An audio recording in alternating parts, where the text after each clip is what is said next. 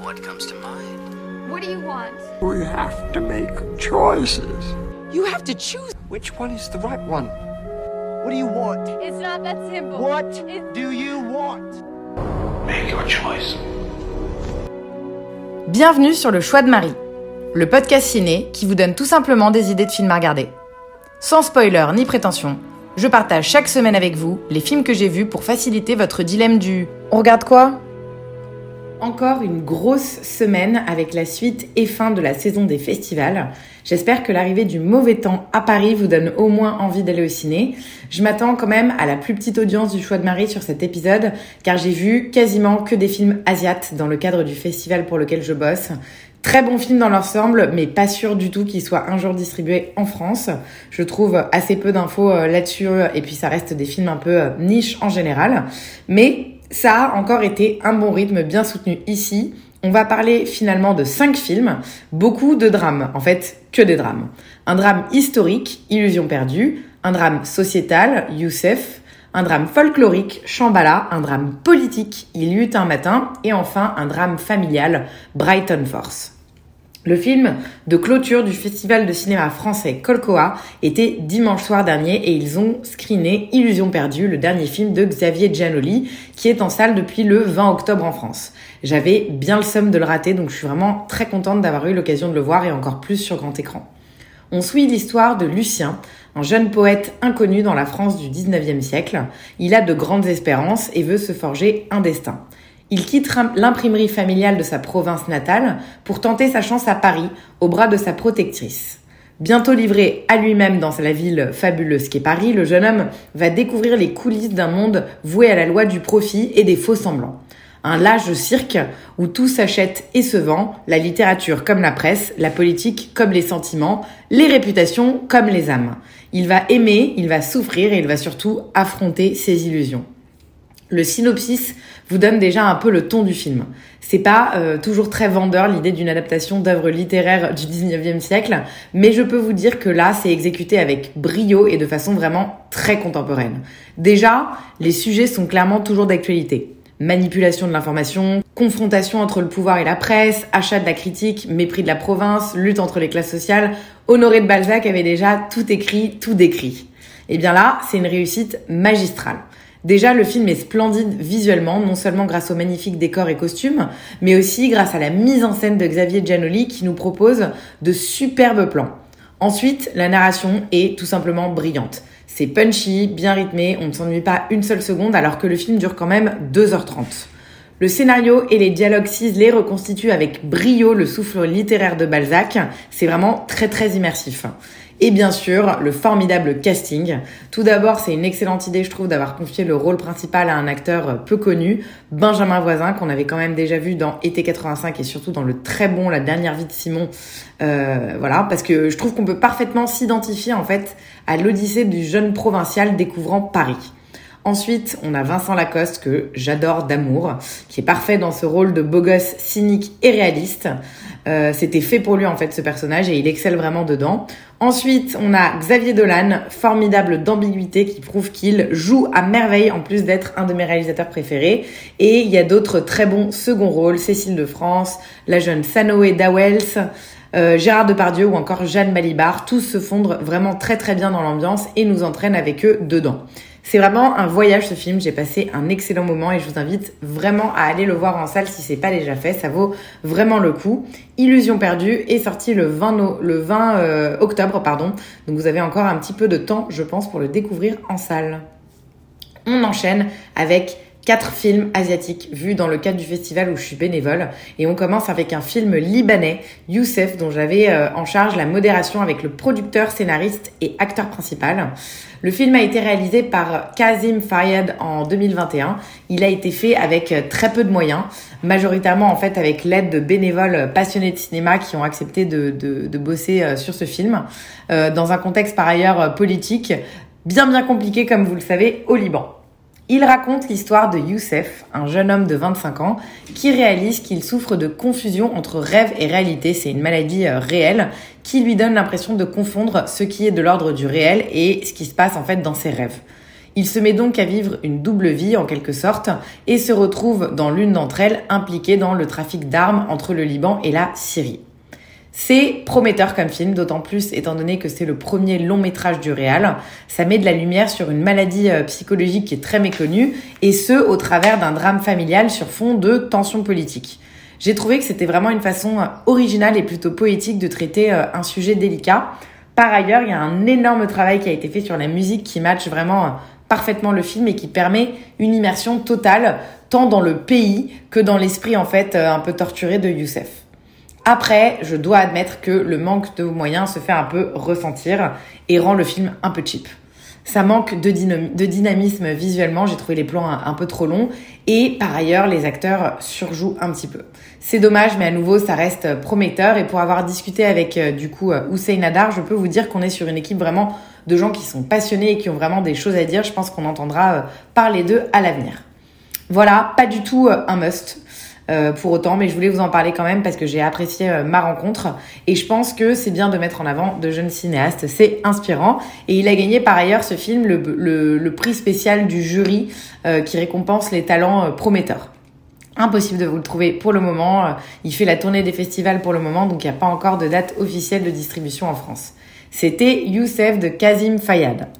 Deuxième film vu dans le cadre du festival, c'est un film kirghistanais qui s'appelle Shembala, réalisé par Artikpai Suyundukov. Il a mis 40 ans à faire ce film, basé sur une nouvelle appelée The White Streamer, en raison euh, du manque de moyens et de son thème qui est bien bien loin des productions à succès. On suit en fait le personnage de Shembala, un jeune garçon de 7 ans, qui vit dans une forêt en communauté avec plusieurs membres de sa famille. Intrépide et curieux, il est fasciné par l'histoire de son grand-père et les légendes qui habitent la forêt, notamment l'histoire de la mère biche. Il va rapidement découvrir que le monde des traditions se heurte souvent à celui de la modernité et de l'âge adulte. Ce film, c'est en fait une sorte de fable folklorique qui vient nous transporter dans la montagne kirghistanaise et nous propose une douce transition entre l'enfance et la maturité. Le film vient explorer des thèmes difficiles l'addiction, le patriarcat, les violences, les conjugales, mais aussi avec beaucoup de douceur et surtout dans un cadre absolument magnifique. La nature est en effet un personnage à part entière du film, omniprésente étant donné qu'il y a finalement assez peu de dialogue. C'est assez lent comme film, plus contemplatif qu'autre chose, mais je ne me suis pas ennuyée pour autant car je trouve qu'on se laisse vraiment volontiers transporter par les images et l'ambiance très particulière du film, un peu entre conte et réalité. Il faut dire aussi que le petit acteur qui joue Shembala est assez remarquable. Même si je ne parle pas le kirghiz, j'ai trouvé qu'il abordait vraiment son rôle avec beaucoup de maturité. Prix du public euh, au festival, il a vraiment été euh, très apprécié de tous les spectateurs et c'est le film officiel qui représente le Kyrgyzstan aux Oscars cette année. Je vous le recommande, mais malheureusement, je ne sais pas trop comment vous pourrez le voir dans l'immédiat. Mais notez-le euh, sur votre to-do, c'est pas impossible qu'il sorte en France. C'était Shembala. On continue avec un mot sur un film israélien qui s'appelle Il y eut un matin, un film dramatique du coup de 2021 réalisé par Eran Kolirin, basé sur le roman du même nom de l'auteur Sayed Kazua. En juin 2021, ce film a été euh, sélectionné pour concourir dans la section Un certain regard au Festival de Cannes, mais pour des raisons géopolitiques, il a finalement été réalisé, il a finalement pardon été retiré en raison de protestations. Ce qui s'est passé, en effet, c'est que le cast palestinien du film a refusé la classification en tant que film israélien et a protesté pour que le film soit retiré de la sélection. Ça semble assez dingue comme histoire, mais c'est vrai. D'autant plus que le sujet du film, c'est vraiment ça. Samy vit à Jérusalem avec sa femme Mira et leur fils Adam. Ses parents rêvaient de le voir revenir auprès d'eux dans le village arabe où il a grandi, mais le mariage de son frère va en fait l'obliger à y retourner euh, le temps ce qui est censé être que d'une soirée, mais pendant la nuit, sans aucune explication, le village est encerclé par l'armée israélienne et Samy ne peut plus repartir. Très vite, le chaos s'installe et les esprits s'échauffent. Coupé du monde extérieur, pris au piège dans une situation absurde, Samy voit tous ses repères vaciller, son couple, sa famille et ses visions du monde. Voilà, on est vraiment en plein dedans et je trouve assez fou de voir que même au sein de l'équipe technique du film, ils ne soient pas capables de un peu euh, montrer l'exemple et mettre de l'eau dans leur vin. Euh, le film dénonce en effet les tensions qui existent au sein du peuple israélien et l'absurdité de certaines situations dans lesquelles les habitants se retrouvent. C'est vraiment très bien comme film et j'ai surtout été extrêmement touchée et convaincue par la galerie de personnages qui sont proposés par le réalisateur. On a beaucoup d'empathie pour eux, ils sont tous très réalistes et nous permettent de rentrer complètement dans l'horreur de leur quotidien. Le film interpelle en premier lieu par son engagement politique. Eran Kolirin se positionne ouvertement en faveur de la cause palestinienne et n'hésite pas à remettre en question les politiques du gouvernement euh, de l'État d'Israël dont il est citoyen, d'où euh, bien évidemment le, la censure qu'il y a eu par la suite. Ce petit monde en autarcie, il vient le scruter avec une certaine tendresse, mais il n'épargne vraiment pas les mauvais comportements. Et il vient dénoncer en fait tout un système d'exploitation. Je trouve ça assez courageux et je me suis totalement laissé prendre dedans, j'ai pas vu le temps passer. Cast que je ne connais pas du tout, mais tous extrêmement convaincants. Comme je le disais, les personnages sont très bien écrits, donc ça aide. Un grand oui pour moi sur ce film, que je vous invite à découvrir lorsqu'il sera en salle. Alors j'ai une date pour celui-là, ce sera le 13 avril 2022 en France, donc vous avez encore un peu de temps. Par ailleurs, il représente officiellement Israël aux Oscars 2022, donc on en entendra, en entendra pardon, euh, peut-être un peu plus parler dans les mois qui viennent. Il y eut un matin, excellent film israélien qui vient de gagner euh, dans, notre festival où je bosse, le prix de la mise en scène. Allez, dernier film du festival et de la semaine. On part en Géorgie avec le film Brighton 4 réalisé par Levan Kogulashvili. En fait, on reste pas très longtemps en Géorgie parce que le film raconte euh, l'histoire de Kaki, un ancien champion de lutte dont le dévouement à sa famille l'amène à quitter sa, maison de Tbilissi pour rendre visite à son fils Soso à Brighton Beach à Brooklyn. Il le retrouve dans une pension euh, de famille miteuse peuplée d'un groupe haut en couleur d'immigrés géorgiens. Soso n'étudie pas la médecine comme le croyait euh, Kaki et toute sa famille, mais il travaille pour une entreprise de déménagement afin de rembourser une dette de jeu à un chef de la mafia locale. Kaki se met en tête d'aider son fils, ce qui entraîne des situations aussi comiques que désastreuses. On est donc sur une comédie dramatique, comme vous pouvez le sentir au ton du film, qui est extrêmement touchante sur le thème du dévouement à la famille, un thème qui vient souvent me titiller quand on parle de ciné.